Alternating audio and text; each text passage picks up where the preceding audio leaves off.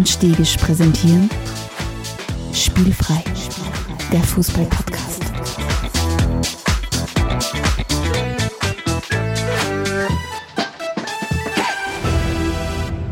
Herzlich willkommen zu einer neuen Folge von Spielfrei, dem Fußball-Podcast direkt aus Graz. Und mir gegenüber sitzt Stefan Adelmann. Hallo Stefan. Hallo Alex Stegisch.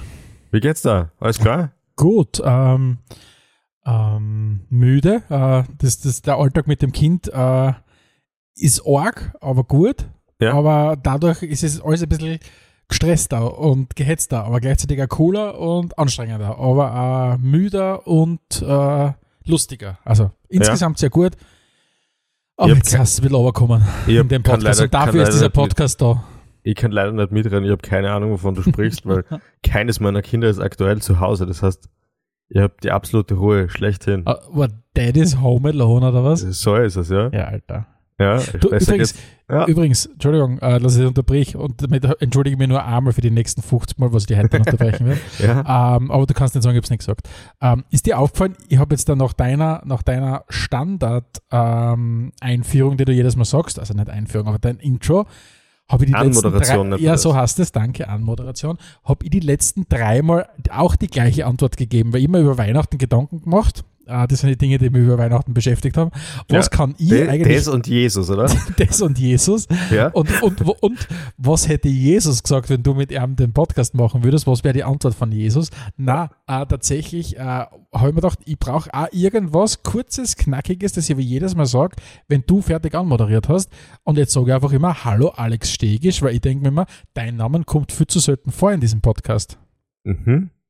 Das ist nett, das ist gut. Also, also gut, dass du das überlegt hast. Ein bisschen würde ich noch nachdenken, trotzdem sicher toll. Vielleicht fällt da noch was Knackigeres ein.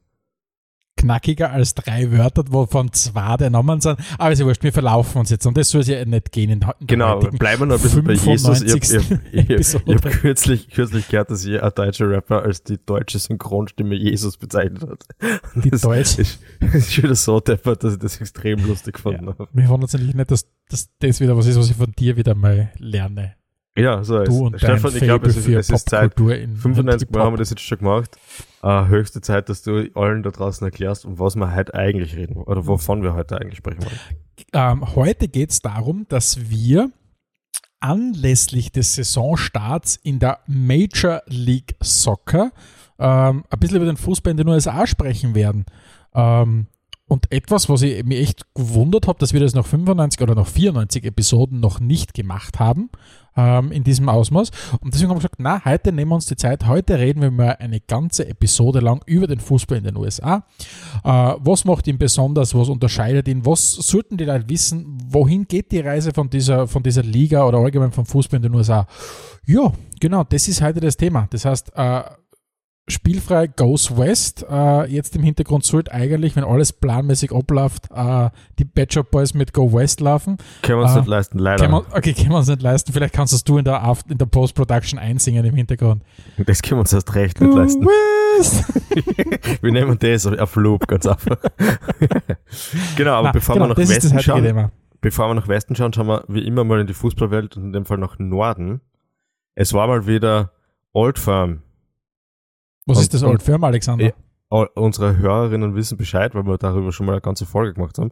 Old Firm heißt, wenn Celtic gegen die Rangers spielt in Glasgow. Und gestern ist mal wieder ordentlich umgegangen. Die Rangers haben daheim 2-1 verloren.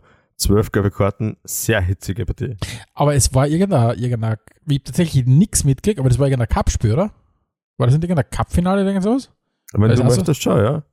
Ich weiß es nicht. Nein, habe hab irgendwas gelesen, dass irgendein, das war kein, kein, kein usual Meisterschaftsspiel war, sondern es war irgendein Cup-Finale, glaube ich. Ja, ich habe ich hab natürlich nur YouTube-Zusammenfassung geschaut und habe keine Ahnung, ob das das Branding von der Liga war oder das Branding vom Cup. So sehr bin ich leider nicht drauf. Aber, Celtic hat gewonnen. Cel Celtic hat gewonnen, auswärts bei den Rangers und es Ja. ist hitzig zugegangen. Ja. Ja. Was wer noch gewonnen hat, bisschen weiter südlicher, Wer denn? United. Welches United? Die United of Manchester. Ah, stimmt, die, die haben sich auch am Pokal geholt, oder? Also Die haben sich auch bisschen- Pokal geholt. Ja. Also im Gegensatz zu anderen Vereinen, die ja nie was gewinnen, gibt's gibt's die, die, die schlecht spielen und trotzdem Pokal einstammen. Und, und da, ist, da ist dieser rote Verein aus Manchester ganz weit vorn. Ja? Die haben den F EFL Cup geholt gegen Ja, zumindest sehr angeschlagenes äh, Newcastle, ja.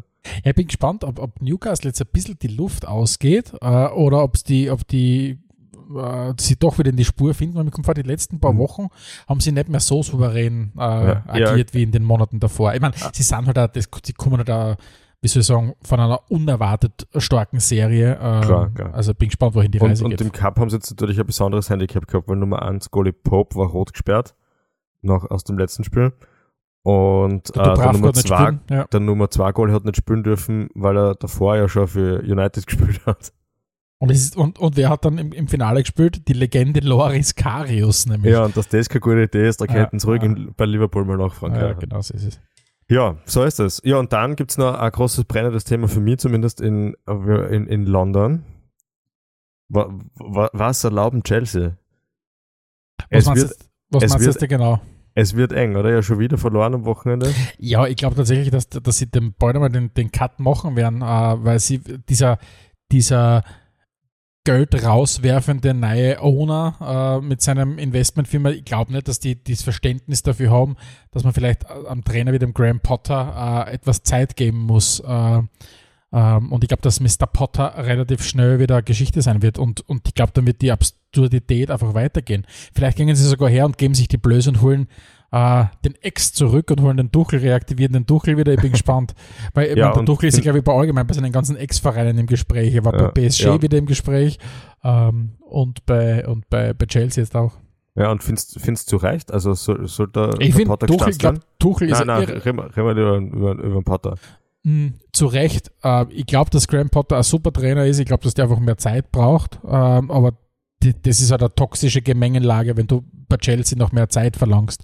Ähm, ich glaube, die, die Nerven und die, die, die hat dort keiner. Ähm, und, und ich glaube einfach, dass jemand, wenn ich mir diese US-Hemdsärmeligkeit vorstelle, und wir reden ja heute doch, doch wieder über die USA, ähm, ich kann mir nicht vorstellen, dass sich der denkt, okay, ich habe jetzt mal ohne Probleme jetzt im Winter 300 Millionen Euro ausgegeben, jetzt schauen wir, dass wir die Saison sauber heimspielen und dann über die, über die Sommerpause schauen wir, dass wir uns gut entwickeln und dann starten wir richtig durch. Nein, ich glaube, dass sich der jedes Wochenende jetzt da einen Sieg erwartet und ich glaube, Graham Potter ist schwer angezählt, vermute ich jetzt einmal. Außer Ja. er straft mich Lügen. Ich war mit all meinen Prognosen bis jetzt in der, in der Regel sehr falsch, also es kann durchaus sein, dass er ja, man Kassen hat schon, dass es okay ist, wenn sie für die nächste Saison quasi jetzt schon vorbauen und, und in der Saison halt abhakeln müssen sie, außer sie gewinnen die Champions League, von jetzt mal eher ausgehe, ja, nicht so ausgehe. Ähm, aber, aber natürlich, wenn es auf einmal in den Abstiegskampf geht und sie sind momentan ja näher am Abstiegskampf als wir in der, Prem äh, in der Champions League, dann, dann wird's eng, ja. Aber ansonsten ist es schon verrückt, oder? Weil wir haben uns ja erst kürzlich mit dem Thema auseinandergesetzt, dass so Trainereffekt nichts bringt, dass man auf Kontinuität setzen muss.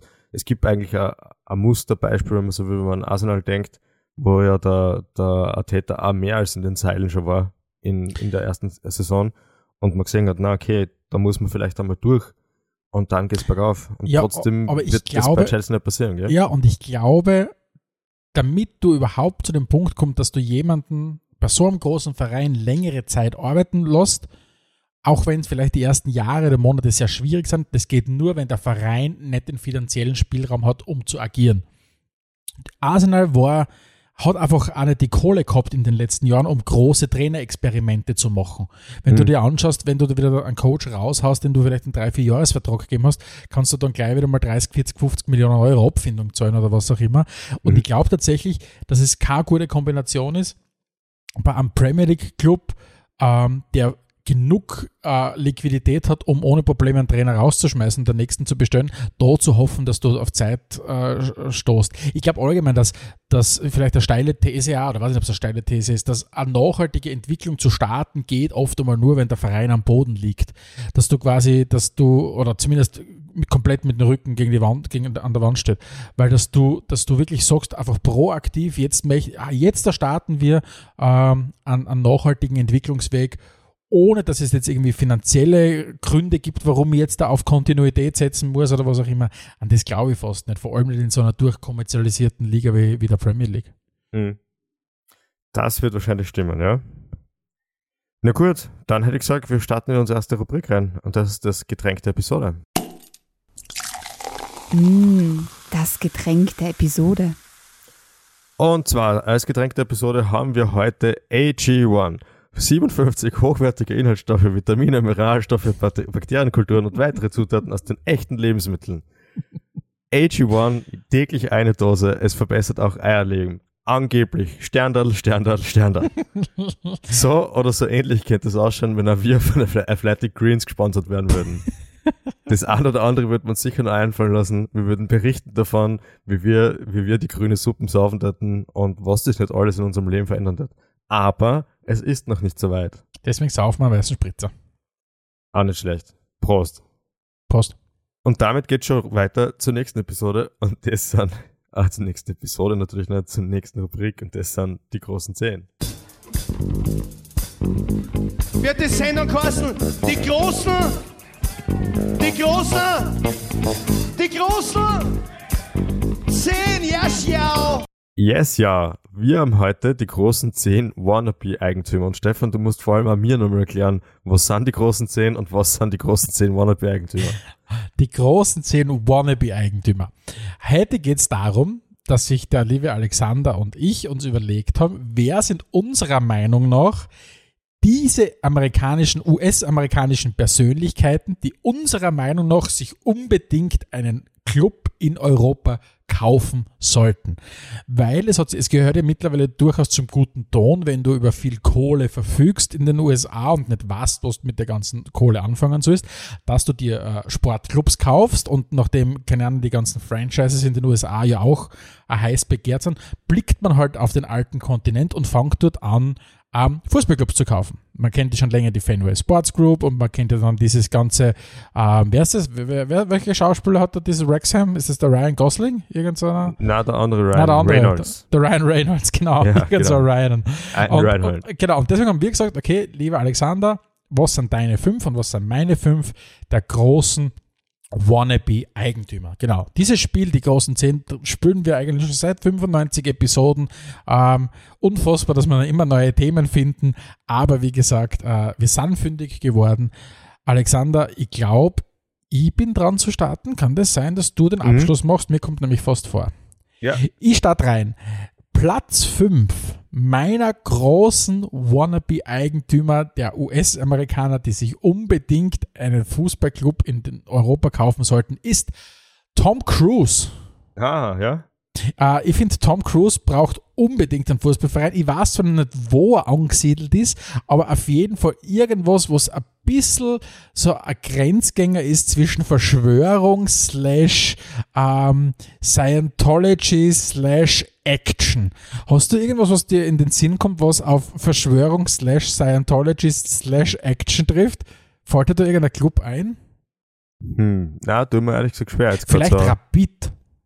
Ja, weil Rapid sowieso, also es kann eigentlich auch nur mehr bergauf gehen, von dem her nicht so schlecht, ja. Und ich finde, find der Tom Cruise lebt ein bisschen von seiner Past Glory. Und mir vor Rapid lebt auch ein bisschen von seiner Past Glory. Ja, ja, jetzt, jetzt hast du eine Brücke Ja, geschlagen, das ja, gefällt mir schon ja, besser. Okay. Also vielleicht, besser. vielleicht würde man es in Wien-Hütteldorf ja gut finden, wenn als der strategische Investor schlechthin Tom Cruise einsteigt, um die Mission Impossible namens neu, äh, erneute Meisterschaft anzugehen.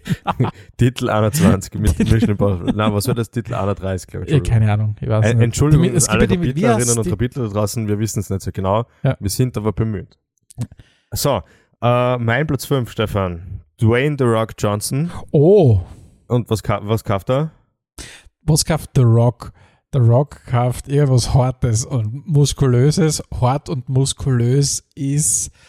Mm, wie wollte ich sagen? Ja, siehst du das? Ich bin, ich bin einen Schritt weiter gewesen als du. Es dann googelt. Und zwar äh, fährt er nach Krems an die Donau und kauft sich den ersten FC Union Stein. Oh. Genau. ah, und, gibt dann, und gibt dann den Plan aus, in fünf Jahren spielen wir Champions League, auch wenn es in der achthöchsten Naja, Liga ist natürlich Amerikaner, gibt einen Plan aus, der auf keinen Fall einzuhalten ist. So, Ja, sag ja, Alter. fünf Jahre Champions League, fünf Jahre Champions League, aber wir spielen aktuell in der achten Liga. Ja, achso, ja, gut, okay, so, ja. Ich hätte erst gesagt, so drei Jahre gewinnen wir die Champions League oder so. ja. Ah. Ja. Grüße gehen raus an Horn. Ich Ja. hoffe, dass sie in die Bundesliga aufsteigen. Irgendwann. Ja. Wobei zur Verteidigung von Horn muss man sagen, ich glaube nie, dass sie gesagt haben, sie wollen die Champions League gewinnen. Immer, immerhin, man muss ja bescheiden bleiben. Ja, genau. Beziehungsweise vor allem muss man, nachdem man sein Ziel erreicht hat, auch ein neues Ziel haben. Was wer nicht bescheiden ist, mein Platz 4. Jawohl. Mein Platz 4 der großen Wannabe-Club-Eigentümer Oprah Winfrey. Uh. Ja, einerseits muss es irgendwas sein, was höchst erfolgreich ist, Mhm. weil Oprah ist höchst erfolgreich. Also ich denke da irgendwas so an die Richtung Bayern München zum Beispiel. Mhm. Ähm, weil die Oprah wird sich nichts kaufen, was nicht erfolgreich ist. Und dann, glaube ich, muss es einfach extrem geil sein, Fan zu sein, wenn du dann, keine Ahnung, einfach einmal 50 Autos verlost werden während dem Spiel oder, keine Ahnung, äh, unter 1000 von 70.000 Plätzen hängt dann ein Kuvert mit 1000 Euro drinnen oder was auch immer. Mhm. Und so quasi, you get 1000 Euro, you get 1000 Euro, everybody gets 1000 Euro. Ja, das ich glaube, das, das wird mir extrem taugen. Ja. Ja, finde ich gut. Ja. Mein Platz 4 ist Elon Musk. Und der übernimmt natürlich jetzt zum genau richtigen Ze- Zeitpunkt Chelsea. Weil jetzt sind so, um, weiß nicht, 4 Billionen verkauft worden oder irgend sowas. Das heißt, er kann es ja jetzt da um 8 oder so kaufen und dann einmal, so wie er halt dann eigentlich in relativ kurzer Zeit, was was recht gut funktioniert hat, völlig gegen die Wand gefahren hat mit Twitter. Das geht mit Chelsea sicher no besser und no schneller. ja, ja. Und, Ja. und generell so, so Leute wie der Musk oder der, der Bezos, die, die gar nicht mal mehr versuchen zu verleugnen, dass sie eigentlich James Bond Bösewichte sind, oder zumindest glaube ich halt nicht, dass sie versuchen zu verleugnen, dass sie James Bond Bösewichte sind, die würden sehr gut passen als so amerikanische Ja. Clubbesitzer. Ja, das glaube ich auch. Ja. Mein Platz 3, äh, Will Smith. Ähm, ich finde, Will Smith verdient ja auch definitiv einen eigenen Fußballclub. Ähm, und ich würde tatsächlich irgendwas, ich würde dem entweder dem David Beckham sein Inter Miami natürlich wegnehmen oder sonst schauen, dass er sonst eine andere Lizenz in, eine Franchise-Lizenz in, in, in, in, in, Miami kriegt. Und wenn er aber nach Europa muss, weil das ist ja das eigentliche Thema, dann soll es irgendwas, äh, das europäische Äquivalent zu Miami sein. Das heißt, irgendwas nah am Strand, wo ein Haufen alte Leute wohnen. Weil so ungefähr, glaube also ich, ist Florida. Sozusagen. Also irgendwann, genau, irgend so ein Burgenland, Mattersburg kennt er zum Beispiel übernehmen. Ja, aus Ja. dem so eine Comeback-Story, das passt zum Will Smith Ja. so schlecht. Ja, das, das finde ich, ja, also ja, Will ja, Smith übernimmt Mattersburg, das gefällt mir sehr gut. Lag mir mal ein auf Platz 3, hätte ich jetzt ehrlich gesagt sogar weiter vorn gesehen. Bin ich gespannt, was bei dir da noch kommt, ja? Äh, was ist bei dir auf Platz 3? Don't call it a comeback. Arnold Schwarzenegger übernimmt, übernimmt SK Sturm Sturm. Graz. Ja, ja, natürlich. bravo, bravo. Ja, natürlich, weil man so kann es ja nicht zu Ende gehen, oder? Na, na, die steirische. Eiche kehrt zurück. Genau, und, und da diesen komischen Ring da im Nagel zurückschicken. Der Na. Nagel ist längst vergessen. Ja, ja, Er, ja. er, er kann Hammer und Siegel aufs Schwarzenegger Stadion montieren, wenn er will. Und es geht, es geht wieder steil bergauf. Ja, ja, Arnold Schwarzenegger Stadion. Also ich finde es, ja, finde ich absolut. Also der Arne äh, als Eigentümer von Sturm würde ich gut finden. Weil, wa- was, was wir dann nämlich endlich mal machen könnten, ähm, dann kennt man, weil er wird sich schon irgendwie durchsetzen, dass er das Stadion kriegt, weil das haben wir nämlich bei dem Punkt. Also ich glaube, wenn einer eine Lösung findet, dann der Arnold. Ja. Ähm, und dann, glaube ich, kann er einfach ein extrem gutes Clubmuseum einrichten, das ein bisschen so ein, einerseits so ein klassisches Fußballmuseum ist vom Verein, aber auch ein bisschen so Hollywood-Show-mäßig. So ein Ja, bisschen also- so wie, wie, wie, heißen, wie haben diese, diese, diese Hollywood-Studios und so weiter geheißen. Weißt du, was du mit dem Auto durch die Gegend fährst und dann spritzt das Wasser daher und die Haie kommen daher. So was Ja, würde der Sturmfan cool finden. Das gefällt So mir. quasi so Also so, Grusel- so, so- so, ein, so ein Disney-Theme-Park quasi. Ja, kann ich sagen, Disney Theme Park, so eine Mischung aus Geisterkabinett, das was quasi die, die, die Toiletten in der Merkur Arena sind, ähm, oder keine Ahnung, das Gastrobuffet, äh, Gastroangebot. Na, aber Schwarzenegger würde mir extrem taugen, ja. Ja. Finde ich gut. Was hast du noch Platz 2? Ah, mein Platz zwei ist ähm, Pamela Anderson. Mhm. Ähm, erstens mal, glaube ich, wird sie extrem viel äh, Fußballfans, die in den 90ern sozialisiert worden sind, äh, ansprechen. Ähm, Ich, glaube ich glaub auch darüber hinaus, hätte ich Ja, gesagt. ja, und ich glaube, Pamela Anderson braucht irgendeinen Club, so, ich denke an sowas auch so am Strand gelegenes. Ähm, du, vielleicht blamiere ich mich jetzt komplett, aber ich glaube, Valencia zum Beispiel liegt am Meer. Mhm. Äh, äh, zum Beispiel sowas könnte ich mir gut vorstellen oder irgendwas weiter im Süden, an der Südküste von Spanien, Ja, Malaga oder da zum schon, Beispiel. da schon in der Nähe von Portugal, so oben, zu, so, so Vigo zum ja, aber Beispiel. ist da war, ja genau, sowas, ja, da, ja, da, da ist da, warm, sicher. ja. Ja. da ist warm auf, ja. So Ja. irgendwas, das würde mir gut gefallen. Ah, Celta Vigo, die Pamela Anderson. Ja, das das, ja, das, ja, ja, ja, ja. Finde ich gut, finde ich gut. Ja. Äh, Platz 2 bei mir ist der Vin Diesel. und Vin Diesel kauft Turbine Potsdam. Weil das taugen voll so ein Frauenteam, Turbine im Namen, der, jemand, der sich als Künstlernamen den Namen Vin Diesel gibt, Ja. der im, im Vereinsnamen irgend sowas drin haben. Und da finde ich Turbine Potsdam, das passt gut. Erfolgreich sind sie auch, muss man ja sagen. Sehr erfolgreiches Frauenteam. Und ja, Vin Ja. Diesel, großer Fan. Also. Finde nicht von seinen schauspielerischen Leistungen, Ja, finde so. find ich absolut gut. Ähm, ich mache es kurz bei mir, weil du hast ihn schon genannt. Mein Platz 1, äh, Dwayne The Rock Johnson, äh, kauft sich äh, einen europäischen Fußballclub. Ähm, das wäre für mich, äh, er bräuchte irgendeinen Premier League Club, wo er, keine Ahnung, ja, die Hammers vielleicht. ja, irgend sowas, genau, West Ham. Er wird zu gut zu West Ham passen. Wenn The Rock West Ham übernimmt, die Irons, das würde ich extrem gut finden. ah, Also das, das, das, macht Sinn, das macht ja. Sinn, ja. The Rock Ja, und die Irons und das, ja, das wäre, glaube ich, eine Erfolgsgeschichte. Auf, wenn, wenn auf Platz 1 bei dir der Rock ist, ist auf Platz 1 bei mir der Coach. Was? Der Coach. Wer ist der Ast- Coach? Ashton Kutcher. Der Ashton Und, und zwar kauft der Ashton Kutcher, das ist ja ein, ein von Venture Capital Deals gebrandmarkter Typ, der kauft den HSV. und einzig und daran, weil HSV die Initialen was Gutes hergeben würden, nämlich Hyper Sports Venture. ist eigentlich ein Selbstläufer. Ja. Da pumpst du ein paar Millionen ein, Ja. schraubst Solarzellen aufs Dach auf und dann geht's schon dahin. Also ich glaube tatsächlich, sollte uns jemand vom HSV zuhören, äh, glaube ich, werden wir das relativ bald in der Zeitung lesen, weil das ist eine extrem gute Idee, lieber Alex Stegisch. Hyper Sports Venture? Hypersports Venture. Ja, HSV. Ja. Ja. Da kannst du in kürzester Zeit sehr viel Tradition ausradieren. Auch das, glaube ich, zirkt viele Leute an. Ja, finde ich gut.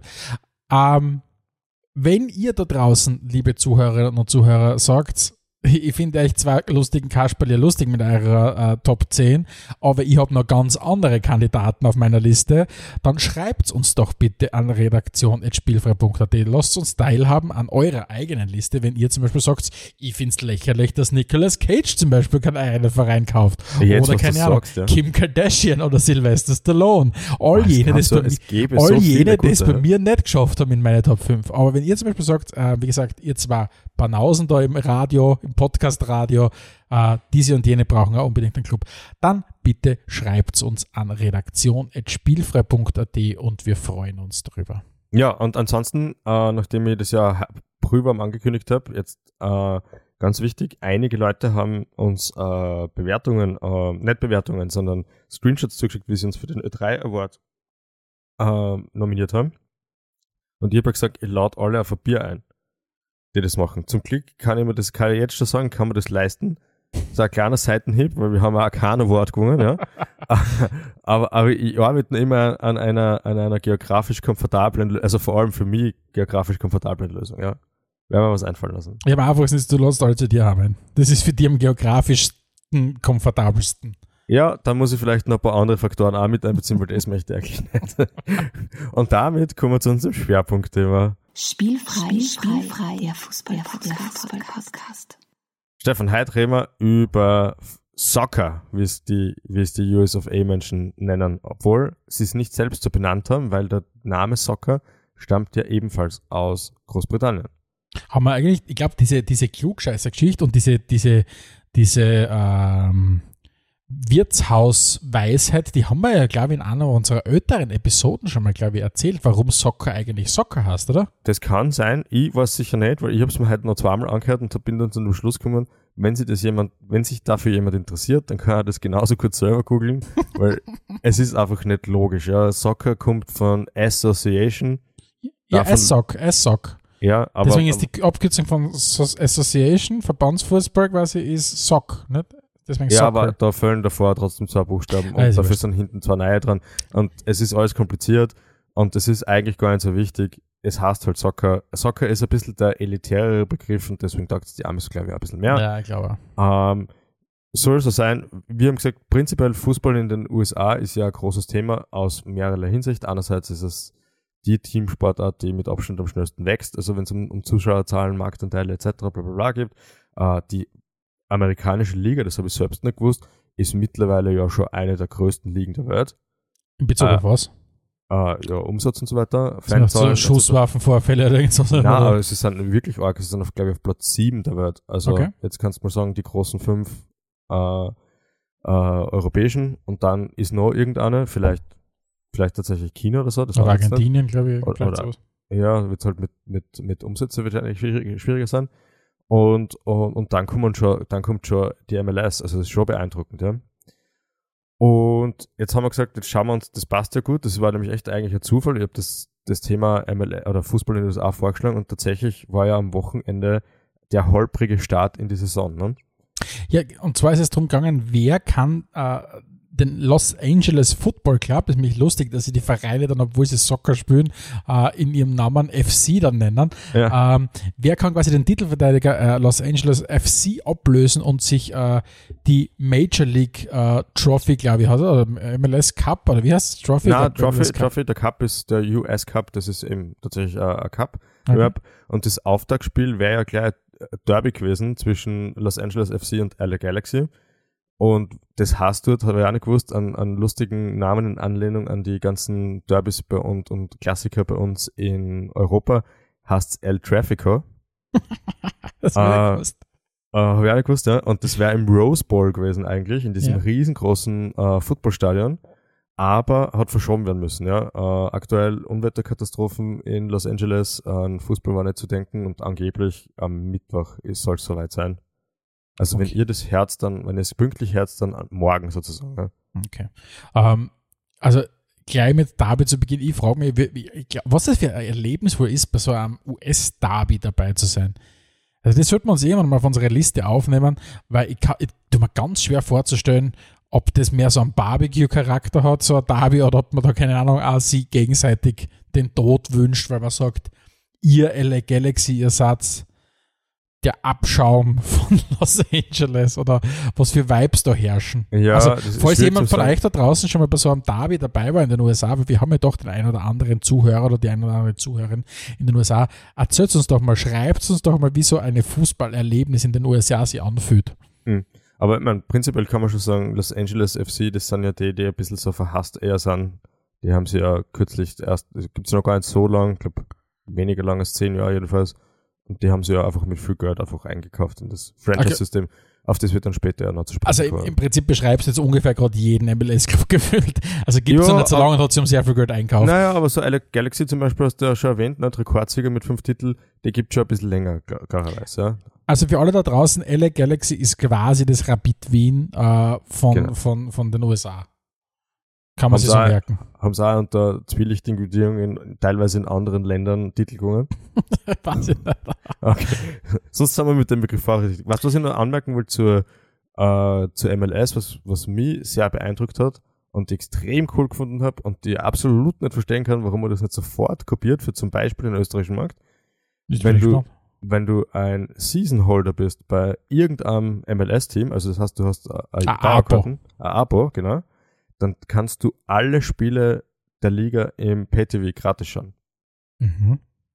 Das ist voll clever, weil wie machst du Leute noch geiler auf dein Produkt, indem du sie so früh wie möglich konsumieren lässt? Vor allem die, die eh schon gezahlt haben, von denen du eigentlich keine zusätzliche Kohle mehr erwarten kannst. Das heißt, ich könnte mit meiner Sturm-Dauerkarten dann mal quasi Hartberg gegen die Austria anschauen, kostenlos im, P- im Pay-TV. Genau, also die, die Rechte in Amerika liegen, von der MLS liegen seit heuer erstmals bei Apple TV, glaube ich. Mhm. Und dort gibst du dann einfach so einen Giftcode ein und schon bist du freigeschalten für die ganze Saison. Ja, da, da merkt man ja auch ein bisschen schon, wo der Wind weht, weil in der Kommerzialisierung sind die Amis natürlich, da ist, macht ihnen keiner was vor, wenn es um solche Sachen geht. Ähm, um das Produkt hoch zu, um das Produkt hochzutreiben, glaube ich. Ja, das Ähm, stimmt so. Was haben wir denn überhaupt für, ich habe ein bisschen den Überblick verloren, lieber Alexander. Spielt aktuell irgend, überhaupt irgendwer, äh, irgendein österreichischer Legionär in der MLS? Ja, wir kennen, wir kennen einen, kennen wir auf jeden Fall ganz gut noch, das ist der Erkan Kara. Ah, von Rapid, wir haben jetzt sehr viele Rapid-Bezüge. Ja, äh, der spielt stimmt. bei Orlando City, genau. Ja. Ja, stimmt, der ist ja rüber gewechselt. Und ansonsten gibt's ein paar, ein paar Rang, äh, ranghafte Namen, die früher mal gespielt haben. Ja, warte mal, wer, wer fällt mir ein? Mir fällt ein, last, also vor kurzem erst Christian Fuchs. Jawohl. Hat er, hat er erst seine, seine, seine Karriere beendet.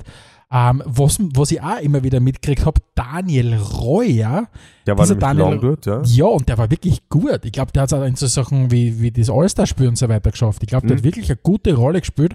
Ähm, aber dann wird es bei mir schon relativ knapp mit meinem Wissen. Ja, vor allem die, die alten Hautegen kommen dann noch dazu. Der Herzog hat kurz gespielt, der Borgel hat gespielt, Ah, stimmt tatsächlich. Ja, der genau. Shop. der Markus Schopp, stimmt, Jawohl. der ja in, bei, äh, bei, Red Bull. bei Red Bull New York. York gespielt. Genau so ist es. Also es, ist, es hat schon ein bisschen den Vibe immer von diesem, wie man ja die, die USA eigentlich kennt, oder? Dieses äh, Domizil für ältere Spieler, Spielerinnen, also eher bei den Spielern, weil die, die, die Frauenliga, über die sprechen wir eh noch kurz, die ist ja eigentlich eh äh, weltweit ganz vorn dabei, aber bei den Herren es ist es ja eigentlich so, dass du meistens hingegangen bist am Ende deiner Karriere. Ich glaube, da tut sie ja auch ein bisschen was, glaube ich, in dieser Wahrnehmung, aber das werden wir ja später dann auch noch ein bisschen Da sprechen. kommen wir später noch drauf hin, ja. Ähm, aber vielleicht kannst du uns mal ein bisschen was über die Besonderheiten vom US-Fußball erzählen. Ich glaube, das wäre jetzt mal wichtig. Ja, vielleicht einer der ersten Punkte, weil er halt einfach oftmals viel zu kurz kommt, ist, die USA sind absoluter Vorreiter im Frauenfußball. Oder im Fußball der Frauen. Mhm. Ähm, das sie- sieht man einerseits, dass sie äh, äh, sportliche Vorreiter sind. Das heißt, das US-Nationalteam ist ja als Rekordweltmeister, äh, haben sie sich viermal diesen Titel geholt. Plus, was mir auch dazu kommt, in einer Zeit, wo man in der, in der, in der breiten Masse noch keine Fußballerinnen wirklich gekannt hat oftmals, außer wenn man jetzt wirklich sehr involviert war in den, in den, in den Frauenfußball, ähm, haben die USA doch schon Spielerinnen gehabt, wie die Mia Hamm, die, die Hope Solo, äh, auch die Alex Morgan, die man doch schon seit 10, 12, 15 Jahren kennt. Und ich glaube, sie haben es einerseits geschafft, sportlich sehr erfolgreich zu sein, aber auch eben so typisch USA-mäßig natürlich Stars rauszubringen, die man dann auch in Europa gekannt hat. Weil ich kann mich erinnern, wie die Alex Morgan vor, wann war denn das, vor zwei, drei Jahren äh, zu Tottenham gewechselt ist, war das quasi jetzt ein bisschen so den Vibe gehabt, wie wenn ein Superstar bei den Herren von Europa in die USA rübergeht. Weil da war es quasi auch so, wow, die Alex Morgan geht quasi in dieses Fußballentwicklungsland England äh, und spielt jetzt da und spielt jetzt da dort in der, in der, in der, in der Premier League. Ähm, also das war, das, das ist einerseits richtig, richtig, richtig große Besonderheit, aber gleichzeitig natürlich auch, dass der, der Frauenfußball äh, immer auch eine gesellschaftliche Vorreiterrolle hat. Und da sind wir wieder bei dem Punkt, dass ähm, der Fußball nie etwas Unpolitisches ist und genau vor allem die, die, die, Frauen in den USA leben diesen, diesen, diesen Gedanken, dass Fußball auch was politisch ist oder dass du den Fußball auch verwenden kannst für was Gutes. Und mittlerweile ja wirklich sehr bekannt ist ja dieser, dieser äh, Kampf für Equal Pay der US-Frauennationalmannschaft, allen voran mit von der Megan Rapinoe, ähm, die ja wirklich es geschafft haben, als einer der ersten äh, Frauen-Nationalteams wirklich gleich bezahlt zu werden wie die Herren. Mhm. Und das, und da, da, da vielleicht auch schon mal ein bisschen vorweggenommen zum restlichen Episode, und das in dem Land, das eigentlich überhaupt nicht dafür bekannt ist, oft einmal gesellschaftlich große Sprünge zu machen in vielen Bereichen. Und das ist tatsächlich was, äh, was sie absolut geschafft haben.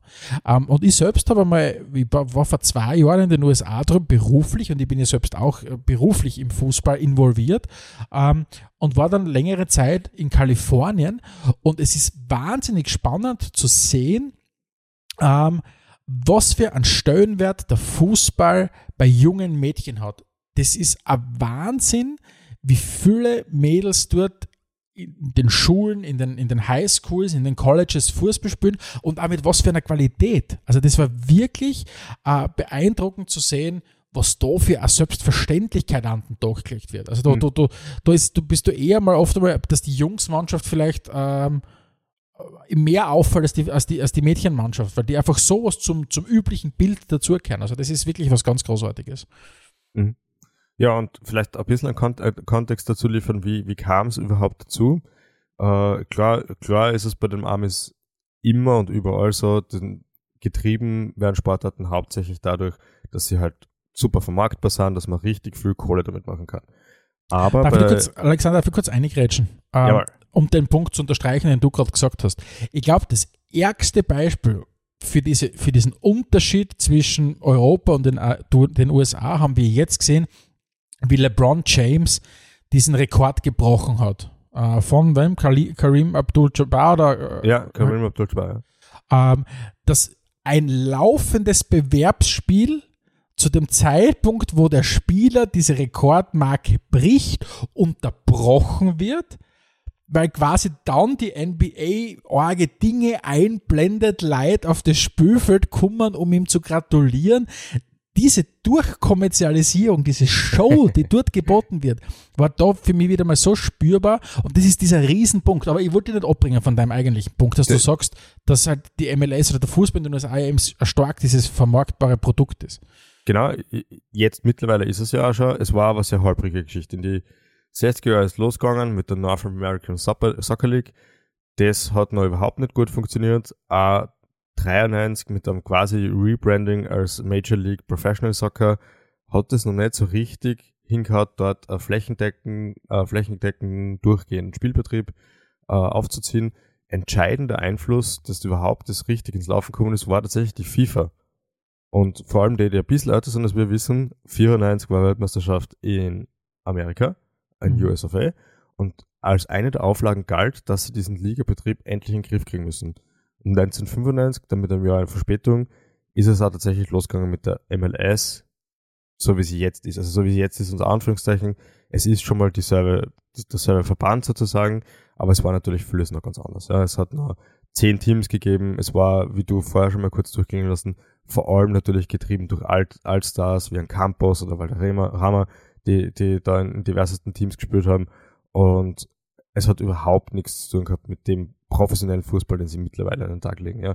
Also das wäre eh total spannend, finde ich, so Teams aus der MLS viel mehr in dem europäischen Vergleich antreten zu lassen. Es würde mich wirklich interessieren, wie man das einordnen kann. Aber ich denke mir mal, dass die schon richtig gut sind. Ja, also.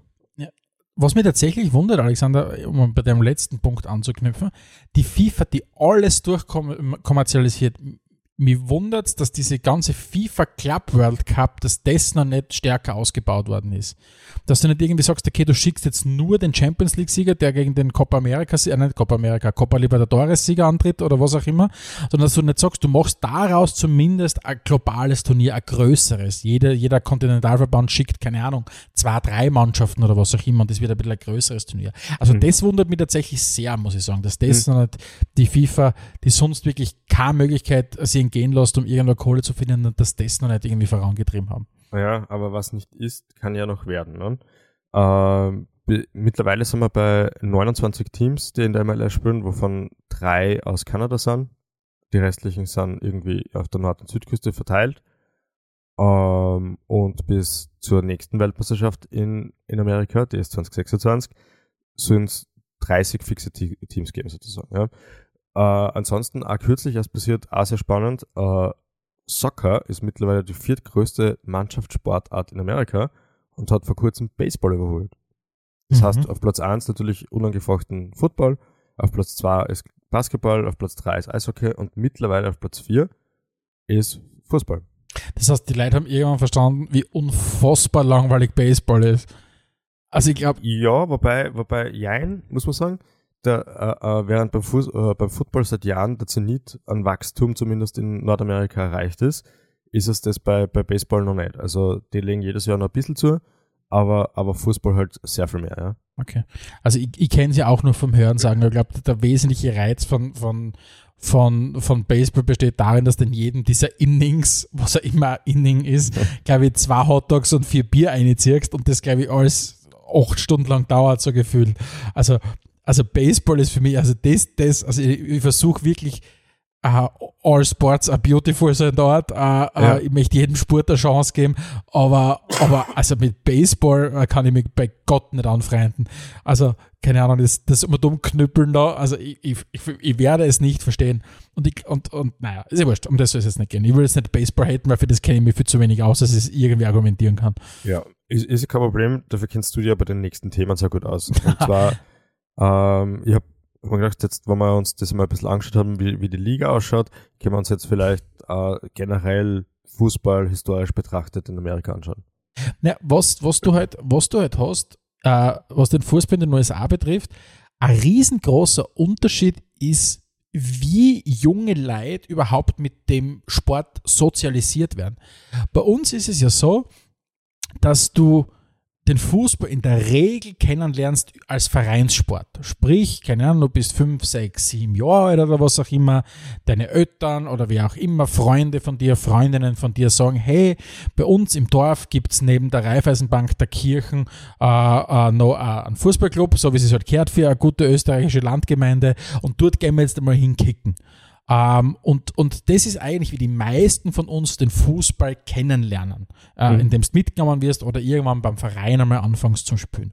Und der Fußball ist ja gemeinhin was bei uns eigentlich kostenloses oder sehr günstiges, sagen wir mal so. Mhm. Jetzt will natürlich klar, äh, auch Vereine kassieren ihre Mitgliedsbeiträge und so weiter, wenn du beim Verein spielst, oftmals an dem Bereich, keine Ahnung, 50 Euro äh, für, für die Halbsaison, wo du als Spielerin, als Nachwuchsspieler zahlen musst als Mitgliedsgebühr. Aber grundsätzlich hält sich, halten sich die Kosten im, im, im, im, im, im, im, im ja, im Maß, sagen wir mal so. Mhm. In den USA schaut die Situation ganz anders aus, aus zweierlei Hinsicht. Das erste ist einmal, es gibt nicht diese Vereinsstruktur, wie es du in Europa kennst, wie es du in Südamerika kennst, beispielsweise, dass du sagst, in jeder Gemeinde hast du zumindest einen Fußballclub. So ist es dort ganz einfach nicht. Das heißt, Kinder fangen nicht zum Kicken an, weil sie irgendwo hingehen zu einem Verein und spielen. Nein, sie fangen ganz stark an, weil sie es im Schulsport äh, äh, beginnen zu spielen. Das heißt, die Sozialisierung findet ganz stark an den, an den Primary Schools statt, an den, an den, an den, an den High Schools, an den, an, den, an den ganzen Colleges und so weiter. Deswegen spielt ja auch der College-Fußball, über den können wir noch kurz reden, ja auch diese riesengroße Rolle. Und das Zweite, was dazu kommt, das schließt jetzt wieder ein bisschen an an dieses fehlende Vereinsnetz, wenn man so will. Du hast in den USA nicht so wie bei uns einfach eine Vielzahl an Fußballplätzen, wo du einfach einmal hingehen kannst, kicken. Fußballplätze, öffentlich verfügbare Fußballplätze sind echt relativ rar. Das heißt, äh, es wird zwar ausgebaut und auch zum, als Ersatz dafür in den Park oder was auch immer, aber nicht das klassische, ich gehe da oben zum Vereinskickplatz und kick jetzt dann am Wochenende oder was auch immer mit Freunden.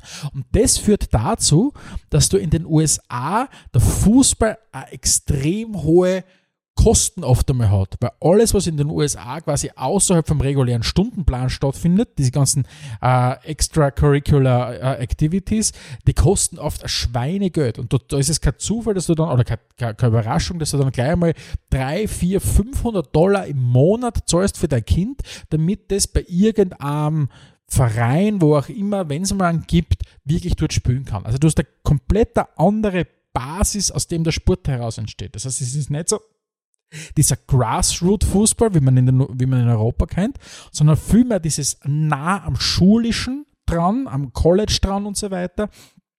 Und das zieht sich dann auch in das ganze Ligensystem, weil wenn du nicht diesen Grassroot-Fußball hast, wo du sagst, okay, jedes kleine Dorf hat mindestens einen Fußballverein und so wie man es bei uns kennt, jeder hat theoretisch die Möglichkeit von ganz unten nach ganz oben aufzusteigen. Ja. Das hast du eben in den USA nicht die gehen in eine ganz andere Richtung. Das bekannte oder oftmals eh schon zitierte Franchise-System ist natürlich das, was die USA besonders ähm, auszeichnen, wenn man so will. Aber vielleicht kannst du das mal kurz erklären, wie das funktioniert.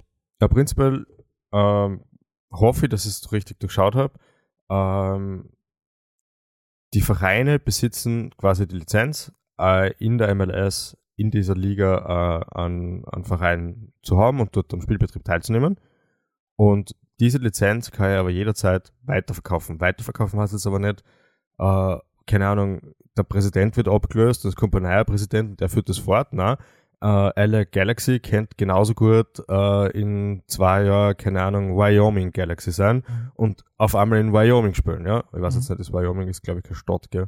Ja, es reicht, glaube ich, für, für uns. Ist wurscht, aber vom Prinzip, vom Prinzip her wird Dann in genauso. Wyoming City, das gibt es 100%. Ja, vom, vom Prinzip her wird es so funktionieren. Oder Ja, also- oder so, ja? Ja, das Und heißt fast, fast schon ganz richtig. Also grundsätzlich sind die Lizenzen ja werden vom Ligaverband ausgegeben. Das heißt, der, der Ligaverband sagt, wie viel quasi Lizenzen haben wir überhaupt zur Verfügung. Und die bringen die dann teuer auf den Markt. Und wir reden da wirklich von vielen, von dreistelligen Millionenbeträgen, was so eine Lizenz auf Genau, aber wenn es dann einmal in einem Besitz vom Verein ist, kann der Verein alles weiter entscheiden. Er kann allein entscheiden, dass er das an irgendwann anders weitergibt. Es geht ja immer nur um die neuen Lizenzen quasi, so wie jetzt haben wir ja gehört, dem MLS ist immer aufgestockt worden und so weiter. Da kann man sich öffentlich quasi drum bemühen und, und quasi wahrscheinlich Bestbieter-Verfahren oder wie auch immer, äh, da wie man dann zu einer Lizenz kommt. Aber wenn ein Verein einmal eine Lizenz besitzt, kann er damit de facto fast machen, was er will, ja. Und weiterverkaufen, wie er will. Und das sehen wir ja, so, um jetzt wieder mal den, den, den Brückenschlag nach Europa zu schaffen, das sehen wir ja auch schon in Europa. Wenn du eben liest, dass, keine Ahnung, dann die, die amerikanischen Eigentümer von United es äh, überlegen, den Verein weiter zu verkaufen oder, oder Liverpool überlegen, weiter zu verkaufen. Nur der Unterschied ist, du wirst halt den FC Liverpool nicht nach Nottingham bringen und dann auf einmal der FC Nottingham sein, weil wir mit der gleichen Form spielen und so weiter und so fort. Ja, sowas geht nur in Salzburg. Genau. Äh, aber ähm, was, das, was, was, ein, was ein weiteres Problem an der ganzen Sache ist, durch das, dass man das sportlich natürlich jetzt nicht erreichen kann, in, in, in diese Liga aufzusteigen, muss rundherum alles passen. Das heißt, wir reden davon, dass es eher reiche Städte sind, mit einer guten Infrastruktur, wo schon vieles zusammenspielt, die sie dann alles herrichten, zu einer Lizenz kommen und dann an den Betrieb mitnehmen. Wenn du jetzt aber so aspirierende Nachwuchsstadt bist und gerne auch mal bei den Großen mitspielen möchtest und sagst, naja, ich habe vielleicht nicht die besten Kicker, aber ich habe die richtigen Kicker und ich könnte halt was reißen, dann hilft dir das gar nichts, weil du kannst dann irgendwie in der dritten Division irgendwo rumgucken und ähm, wirst dort halt zwar immer noch, das ist ja auch ganz spannend, du bist immer noch äh, in einem Profispielbetrieb, weil es gibt da in Amerika drei Profiligen, was ja durchaus nicht üblich ist. Das haben wir in Europa in England, das haben wir in Europa in Deutschland und ich glaube, dann sind wir schon fertig in Europa. Also, also da sind sie vielleicht auch größenbedingt ein bisschen voraus, ja. Und ja, diese, diese sportliche Komponente fällt, jedenfalls, fällt jedenfalls weg und das führt dazu, dass du nicht so leicht zu so einem Leicester-Sensationsteam kommst, zum Beispiel, wie wir es vor Jahren in der Premier League gehabt haben. Oder eben auch durchaus kann man ja ruhig mal sagen, dass Mattersburg in der Bundesliga spielt. Ja, das Mhm. hat ja wirklich komisch ausgeschaut, teilweise, ja, weil es Mhm. einfach ein kleiner Ort ist mit keinem großen Stadion und so weiter. Aber die haben sich das einfach sportlich verdient, ja. Was man vielleicht auch nochmal äh, nochmal unterstreichen kann, ist, was auch ein Riesenunterschied ist, die, die Ligen in den USA, die hassen ja, diese drei Ligen, die hassen ja ganz unterschiedlich. Das ist einerseits die Major League Soccer, quasi ist die Division 1, die Division 2 ist die US, äh, USL Championship und dann gibt es die Division 3, die quasi zweigeteilt ist. Da gibt es einerseits die USL League 1 und dann gibt es die National Independent Soccer Association. Ähm, und diese wenn man so will, vier Ligen, aufgeteilt auf drei Divisionen, sind komplett unabhängig voneinander agierende Organisationen. Das ist was ganz was Wesentliches, die aber von der, vom Fußballverband, von United States Soccer Federation, glaube ich, heißt das ganze Ding, akzeptiert und anerkannt werden. Das heißt aber nicht, so wie es bei uns ist, dass sich der Verband um die Organisation des Bewerbs kümmert. Das heißt einfach nur, der, der Verband sagt, ja, Major League Soccer, du bist unsere höchste Liga. Und ja, USL Championship, du bist unsere zweithöchste Liga. Das ist nichts anderes als den Sanctus draufzugeben, aber das sind sie selbst überlassen in der Vermarktung und, und so weiter und so fort. Und es ist nicht so, wie es eben bei uns ist, dass du sagst, der Verband per se tritt schon einmal als, als Liga-Organisator auf und, und dann halt, wie es halt bei uns ist, dass, keine Ahnung, die, die Profiligen dann vielleicht noch in eine eigene Gesellschaft ausgegliedert sind. Nein, Mhm. da ist wirklich, die können, die können nichts miteinander zu tun haben, die haben komplett unterschiedliches Personal im, im Verbandssystem und so weiter. Also und das ist schon sehr, sehr spannend. Das ist bei Männern und bei Frauen aber eins zu eins gleich. Genau. und zieht sie eben wirklich auch durch runter bis zu den Amateuren. Genau. Die Frauen haben auch drei Divisionen, die eigentlich völlig unabhängig voneinander agieren. Im Amateurbereich hast du auch eine Vielzahl von Ligen, die immer völlig losgelöst von allem anderen in sich selber agieren. Ich habe auch von unserem Spielfreihörer gehört, ähm, äh, äh, Spielfreihörer aus Amerika gehört, dass er in, in mehreren Ligen gleichzeitig spielt. Mhm. Weil er halt bei unterschiedlichen Vereinen spielt, die in seiner direkten Umgebung sind. Und dann spielt er mit einem Verein in einer Liga und mit einem anderen Verein in einer anderen Liga. Also ist überhaupt kein Problem. Also bei uns ja undenkbar. Kannst du deinen Mhm. Spielerpass und mit dem kannst du bei einem Verein spielen und das war's. Und das geht auch zu bis in die erste Klasse. Und, und nochmal, um es zu betonen, das ist eben ganz stark die amerikanische Denkweise dieses Fußballs, der auf einer anderen Sozialisierung aufbaut. Die Sozialisierung, die kein Vereinsfußball im klassischen Sinn ist, so wie es bei uns ist, sondern ganz stark über den College-Fußball geprägt, über den, über den Highschool-Fußball geprägt und so weiter und so fort. Also nur mal das nochmal zu betonen. Genau. Weil, wie du schon richtig jetzt schon mehrmals angesprochen hast, College ist natürlich schon entscheidend. Ja, so wie halt die Talente äh, auch äh, Scholarships im Football und so weiter kriegen, gibt es das natürlich mittlerweile für Soccer genauso.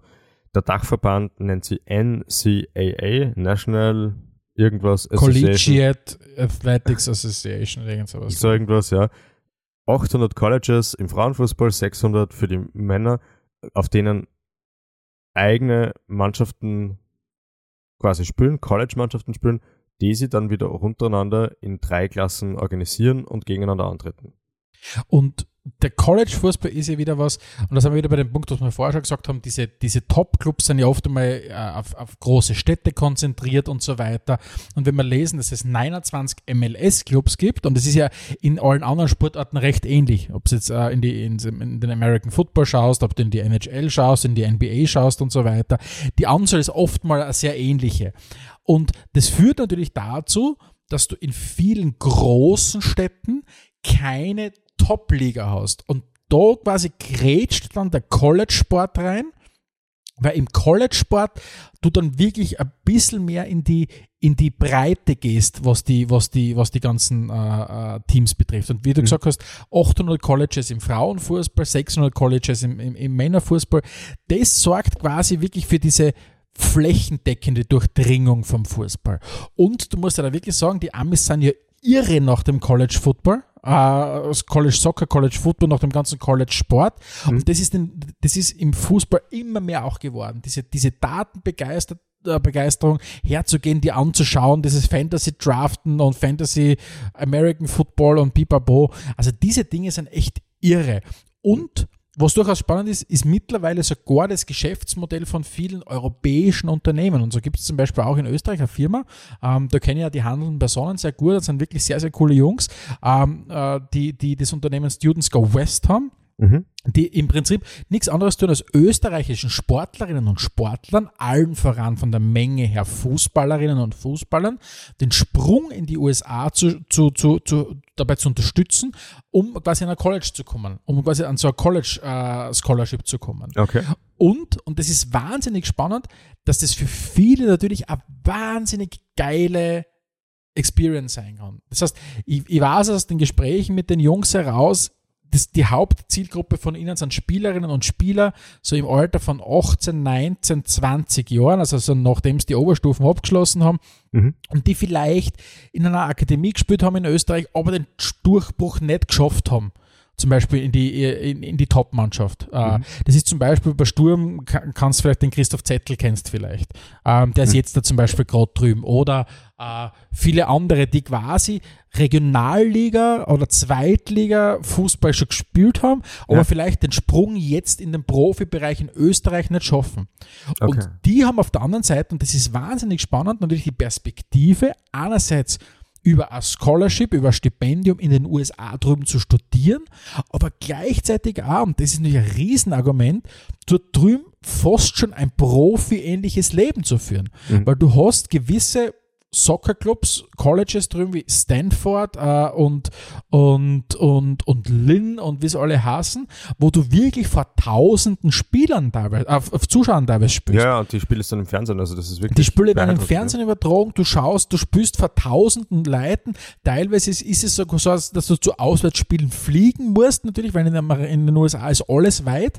Ähm, das heißt, du, du lebst quasi das Leben von einem Fußballprofi als Alternative dazu, dass du zum Beispiel in Österreich in der Regionalliga spielst oder in der Landesliga spielst äh, oder vielleicht sogar den Sprung in die zweite Liga geschafft hättest. Mhm. Das heißt, gerade für diejenigen, die sagen, okay, ich habe gleichzeitig auch Interesse natürlich an meiner akademischen Ausbildung, weil ich vielleicht für mich realisiert habe, dass ich es doch nicht schaffen werde zu einem Profi oder in dem großen Stil, äh, kann das ein super guter Sprung sein.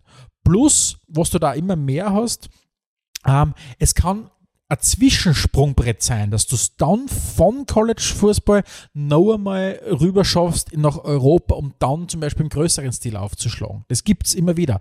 Jack mhm. Harrison zum Beispiel, der bei Manchester City gespielt hat, äh, dann glaube ich zu Leeds gewechselt ist, er ist ja von, äh, von den USA rüber gewechselt. Mhm. Oder österreichisches Beispiel, Sarah Zatrazil. Sarah Zatrazil hat drüben in den USA studiert, ähm, über so ein Scholarship äh, in jungen Jahren und ist dann wieder zurück nach Europa und hat dann quasi ihr, ihr Profikarriere in den USA gestartet. Mhm. Oder das zum heißt, Beispiel, mir fällt da ein, um eine kleine Brücke zum Schlagen zu unserem nächsten Thema, das Latan Ibrahimovic, der hat ja auch den Feinschliff dann quasi bei den Amis geholt ja. und auf einmal ist er wieder da und geistert ja, in, der, in der Serie ja. A herum. Ne? Nein, also das, also, und das ist halt, finde von uns, das eine ist zu sagen, ähm, man, man versteht, dass Fußball, die Sozialisierung im Fußball anders passiert in den USA als bei uns. Das ist zu verstehen. Aber ich glaube, wo vielen bei uns und bei mir inklusive einfach die Vorstellung fehlt, ist, was für ein Volumen dieser College-Sport allgemein und der College-Fußball im Speziellen hat. Dass da wirklich Leute, tausende Leute, das logischerweise, weil sie sonst keinen Profiverein vielleicht in ihrer Stadt haben, der College, das College-Team quasi der Ersatz dazu ist. Und äh, wie auch von dem einen oder anderen gehört habe, wenn du halt über so ein Scholarship rüberkommst und drüben Fußball spielst, kriegst teilweise halt eh die leichteren Kurse dann auch noch äh, an der Uni, damit du wirklich irgendwie durchkommst. Unerhört. Ja, unerhört ist das. Aber wie gesagt, ähm, hätte ich jemals das Talent gehabt, um das zu machen äh, mhm. und wäre ich nochmal 18 Jahre alt oder 19 Jahre alt, ähm, wäre das halt eine wahnsinnig spannender, äh, spannende Lebenserfahrung, das, ja, das ich kann mir das für dich sehr gut vorstellen. Ich würde das sofort besuchen kommen. du, vielleicht kannst du es ja jetzt nochmal probieren.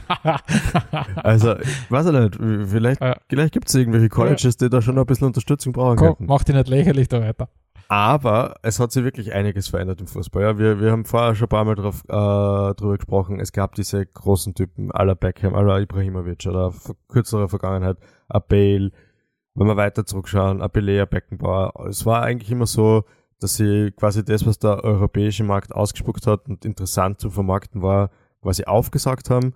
Umgekehrt haben sie mit aller Gewalt versucht, amerikanische Talente irgendwie in, in Österreich, ah, in Österreich in Europa äh, in den Markt zu bringen. Ich denke dann an Landon Donovan, der das wirklich äh, mehrfach versucht hat und es ist halt nie richtig aufgegangen. Und mittlerweile hat sich da wirklich einiges geändert. Ja. Der, die, die amerikanischen, vor allem natürlich Nachwuchstalente, kommen in sehr, sehr jungen Jahren zu uns nach Europa und spielen teilweise bei absoluten Top-Teams. Wenn ich da denke an einen Test, der bei Milan spielt oder wenn man nach Kanada blickt, uh, Alfonso Davis, der jetzt bei den Bayern Linksverteidiger spielt, das sind sensationelle Talente, die sehr, sehr jung zu uns kommen und dann einfach performen. Ja, bei, bei Leeds spielen im Mittel, spielen der Weston McKenney und nur zweiter Amerikaner zum Beispiel im Mittelfeld, der, der Adams, oder?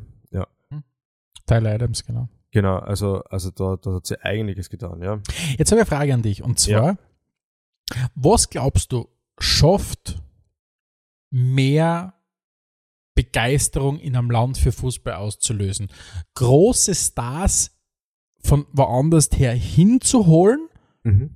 oder im eigenen Land Riesentalente entwickeln, die dann nach Europa gehen, wo quasi das, das Epizentrum des Fußballs ist, und dort auf hohem Niveau zu performen wie auch Christian Pulisic, wie auch Giovanni Reyna und so weiter, Weston McKenney. Ja. Ähm, so quasi selbst wenn du den nicht siehst täglich live oder, oder, oder wöchentlich live, äh, sind sie zumindest woanders auf der Welt und du sagst, mein, unsere US Top Talents sind dort. Was glaube ich schafft für die mehr, hat mehr Potenzial für, für, für um, um, um den Fußball zu attraktivieren?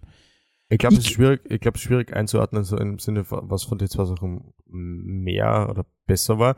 Ich glaube, es war entscheidend war, dass sie beides gemacht haben. Dass sie grundsätzlich immer Spieler, die halt über grandiose Highlight Reels auf YouTube und so weiter verfolgt, äh, schon gehabt haben, einmal in den amerikanischen Markt geholt haben, dass man gesehen hat, ah, schau da an, wer ist denn der Beckham? Den kennt man ja, der hat das und das erreicht und, und so auch diese Lust geweckt haben am Fußball per se. Es ist ja auch so, dass bei den Amis nicht nur die MLS boomt, sondern es boomt ja genauso eine Premier League dort oder eine Serie A. Äh, es gibt keine europäische Top-Liga, die man dort nicht im Fernsehen verfolgen kann. Also ich glaube, das war immens wichtig, um das Ganze mal anzukurbeln. Davor hat es ja auch ewig lang nicht gescheit funktioniert. Und dass sie jetzt den nächsten Schritt gegangen sind und gesagt haben, okay, die Begeisterung ist da, jetzt setzen wir auf das Nachhaltigere, auf, die, auf den Nachwuchssport und versuchen selber unsere Talente zu pushen und denen als Ziel zu geben, dass sie dorthin wechseln müssen, dass sie dort sein müssen, wo halt der große Fußball daheim ist. Ich glaube, das macht sehr viel Sinn, ja. Das haben sie sehr viel richtig gemacht, muss man sagen. Und wo ich glaube auch, und die Statistik habe ich mir aufbehalten für den Schluss, weil ich sie wirklich spannend finde, wo ich finde, wo natürlich die Amis einen echt einen guten Job machen und das ist natürlich integral wichtig oder essentiell wichtig für ein geschlossenes System wie ein Franchise-System ist, ähm, auf, auf Ausgeglichenheit unter den Vereinen äh, unter den Teams zu achten. Dass du wirklich sagst, wenn du ein geschlossenes System hast, ohne Auf- und Absteiger, dass du nicht die Dynamik hast, dass manche Vereine einfach so viel Kohle haben und dadurch immer quasi die Meisterschaft sie holen.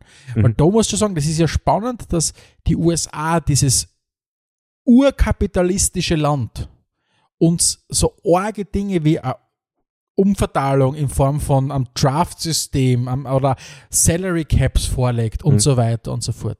Weil wenn Also- du dir anschaust, zum Beispiel, und das muss ich einfach nur die Zahlen kurz hinwerfen, weil es mir einfach wirklich fasziniert hat.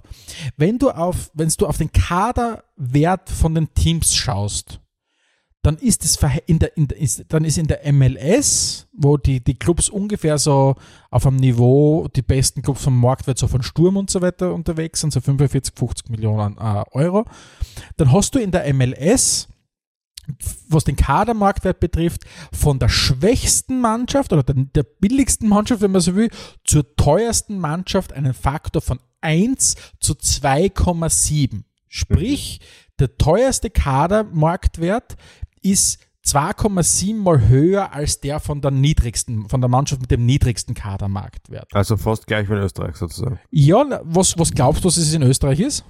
Äh, keine Ahnung, Faktor 15 oder so? Na, das aus? tatsächlich 1 zu 25. 25 sogar. Das heißt, wenn du dir Altach und Salzburg anschaust, ist der Faktor 1 zu 25. Und damit nimmt der österreichische Fußball eine absolut eine absolute äh, Top-Position ein, wenn man so will, in, in Bezug auf die Ungleichheit. Nur mehr getoppt von Frankreich, in meiner Liste, ich habe jetzt nicht alle Ligen natürlich angeschaut, nur mehr getoppt von Frankreich, wo du ein Verhältnis hast von 1 zu 34 zwischen PSG auf 34 natürlich und weiß ich nicht, wer, wer, wer quasi ganz unten steht.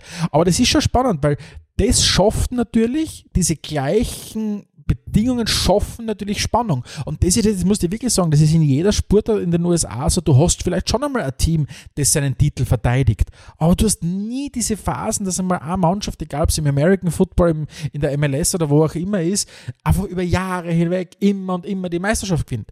Und wenn du dir das anschaust, äh, deutscher Fußball 1 zu 21 zwischen, zwischen, keine Ahnung, wer letzter ist und, und den Bayern halt ganz vorn. Mhm. Und dann auf der anderen Seite mit der Premier League, sehr spannend, wo, wo man glaubt, wo, einfach, wo man einfach sieht, die Premier League ist komplett durchkapitalisiert, aber gleichzeitig auch gar nicht so ungleich verteilt. In der Premier League hast du 1 zu, zu 4,6.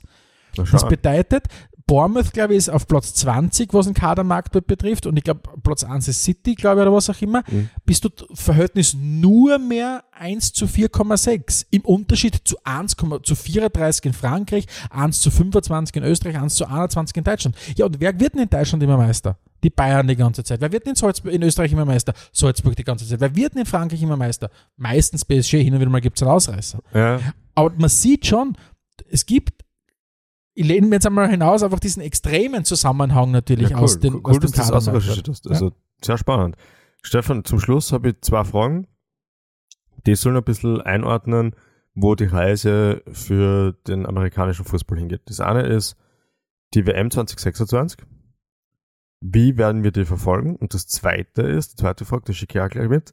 Äh, kannst du dir vorstellen, dass du die mal mit Freunden, zum Beispiel mit mir, treffen wirst, um ein MLS-Spiel anzuschauen im Fernsehen? Ähm, tatsächlich äh, glaube ich, um auf die erste Frage zu kommen, ich, ich freue mich jetzt schon auf diese WM 2026 ähm, in, in den USA, in Mexiko und in Kanada. Ähm, weil bei all dem Irrsinn, den die Amis in ihrem betreiben, egal ob gesellschaftlich, außenpolitisch, sch schaffen sie es einfach eine Show zu bieten. Und ich glaube, das wird cool, weil der Fußball dort echt eine geile Dynamik mittlerweile ja. angenommen hat. Also ich freue mich schon riesig auf dieses Turnier äh, in den USA und, und das werde ich sicher im Vorfeld richtig aufsaugen, weil, glaube ich, in mir da ein bisschen die Nostalgie auch durchkommt, dass das erste Fußballturnier, das ich in meinem Leben wirklich aktiv mitgekriegt habe, die WM 94 war. Äh, und ich, und ich finde, es schließt sich so der Kreis. Ich hoffe nicht, dass es dann war mit meinem Leben, aber äh, äh, es, es, es schließt sich zumindest der Kreis, dass ich wieder dort bin, wo ich angefangen habe. Äh, und zwar ist es die WM 94. Ähm, das heißt, ich freue mich extrem auf das Turnier. Und das Zweite ist, ja, weil ich durchaus einen Sweet Spot habe, wie die Amis das machen. Vor allem, und das muss man auch dazu sagen, wenn du dort echten Wettkampf hast. Das ist für mich ein Unterschied. Natürlich werde ich mir die Sturmspiele immer reinziehen und ich finde es gut, äh, ins Stadion zu gehen, weil nichts ist so schön wie Fußball live zu erleben. Aber ein Sport ist halt schon dann spannend, wenn du wirklich nicht weißt, wer Meister wird, wer sich den Titel holt.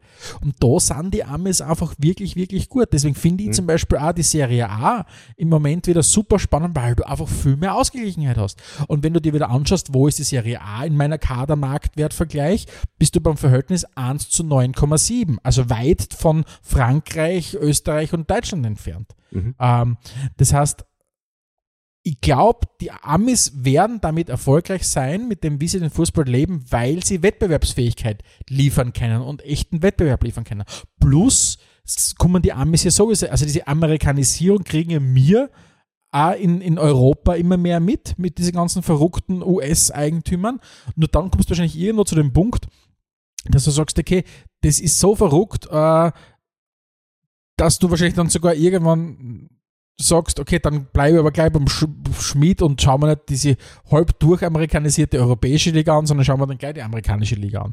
Also ich sehe da absolut Potenzial und ich würde mich sofort mit dir zusammensetzen und mal ein MLS-Club-Spiel äh, anschauen. Da kennt man zum Beispiel jetzt, wo wir schon ein bisschen älter sind, wir zwar, uns zum ersten Mal, abseits von Sturm, gemeinsam einen Verein aussuchen, den wir gut finden.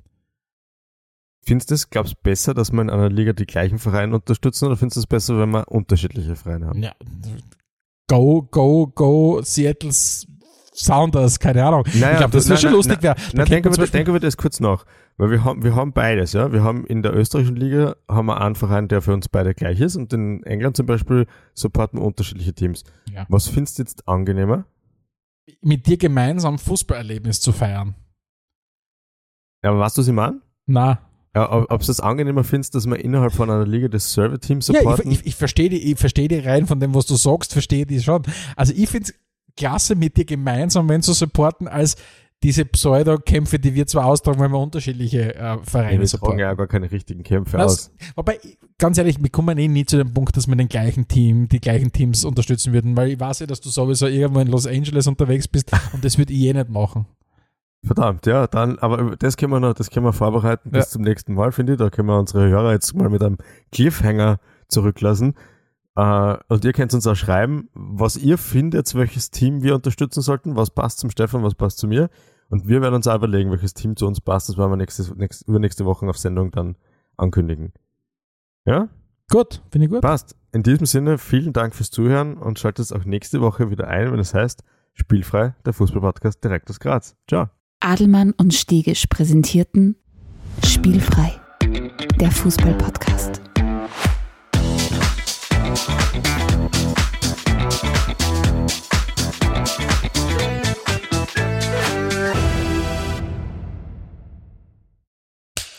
Cut. Und wer hat's produziert? Das Pod. Deine Podcast-Agentur. you